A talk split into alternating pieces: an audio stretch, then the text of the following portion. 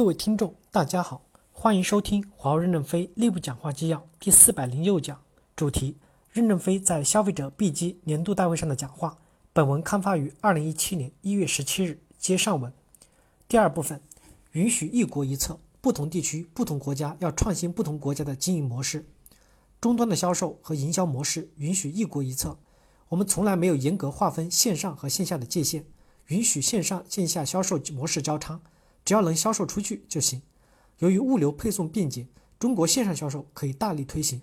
海外的线上销售因地制宜，根据消费者习惯和物流能力来选择。我们要向小米学什么？学习营销模式。我们没有绝对的排除互联网思维，也没有绝对的肯定化，而是实用主义心态。根据不同的情况选择不同的武器。我只有一个思维：利润。第三部分，我们一方面要控制库存。另一方面，要规划核心零部件开发，重视归一化建设，以此建立稳定的供应系统。一、合理控制零部件的库存，确保供应安全。对于终端，三亚会议精神只有两条，一个是利润，另一个是库存。现在仍然是这两条。苹果手机之所以敢有这么大的库存，因为是单一款式，而我们是多品种、多款式，器件种类设计很多，就不管储存那么多的材料。一台手机由于多个零部件组成，差一个零部件。可能一部手机也生产不出来。我曾提出要以产定销，不同意以销定产，因为销售后我们买不到零部件，如何给客户承担责任呢？现在客户对我们有渴求，但我们又不敢扩大，实际上也不能扩大，因为关键的部件还在供应商那里采购。二，对核心部件的开发和定制进行规划，重视零部件归一化的建设。我们向苹果公司学习。腾出手来，对一些核心的部件开发做出规划，不一定是我们规划、我们开发，也可以合作开发和生产。比如镜头的合作，我们在设计，对方也在设计改进。可能由于法律限制不能向我们供货，但是并没有放弃共同开发零部件。我们的零部件采购动辄一两亿的数量，采购量已经很大，应该要做出规划，这样才能建立一个稳定的供应系统。零部件规划的建设的问题，在新的一年里，我们要提到日程上来。比如电池、音频器件等要归一化，在不同款的终端上能重用，不仅提升竞争力、提升效率、降本，最主要的是归一化后能解决供应风险、库存风险。一个产品滞销了，另外一个产品可以重用，海量的复制不能不仅能保证质量的稳定性，也能降低成本。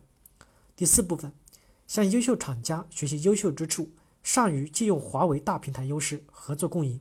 一，我们要向所有优秀的人学习。学到优秀之处，才能让我们变得更强。过去十年，苹果公司就推出了两三款手机，他们投资负五十亿美金，盈利是两千三百三十六亿美金。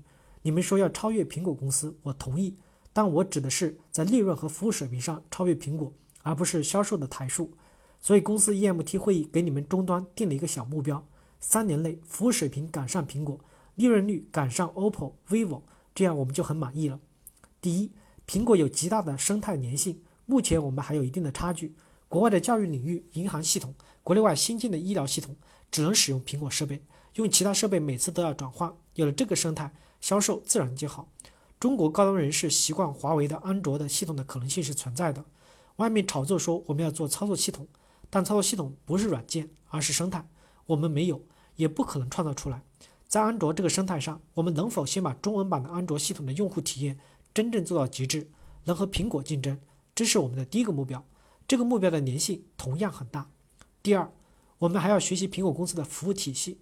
你们去随便找一个苹果的门店，处理方法和华为门店完全不一样。不只是售后服务，我认为是大服务的概念。我们说以客户为中心，看到客户口袋里面的钱，但是我们取之有道，合理的赚钱。我们要让消费者自动的把钱拿出来，服务也是最重要的一个环节。第三，学习优秀之处。不要总拿我们的长处比别人的短处。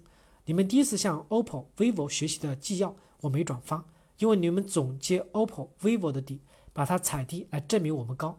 其实我们同样不高，我们要学习它的高的方面，在鞋垫上垫高一点就成了帅哥。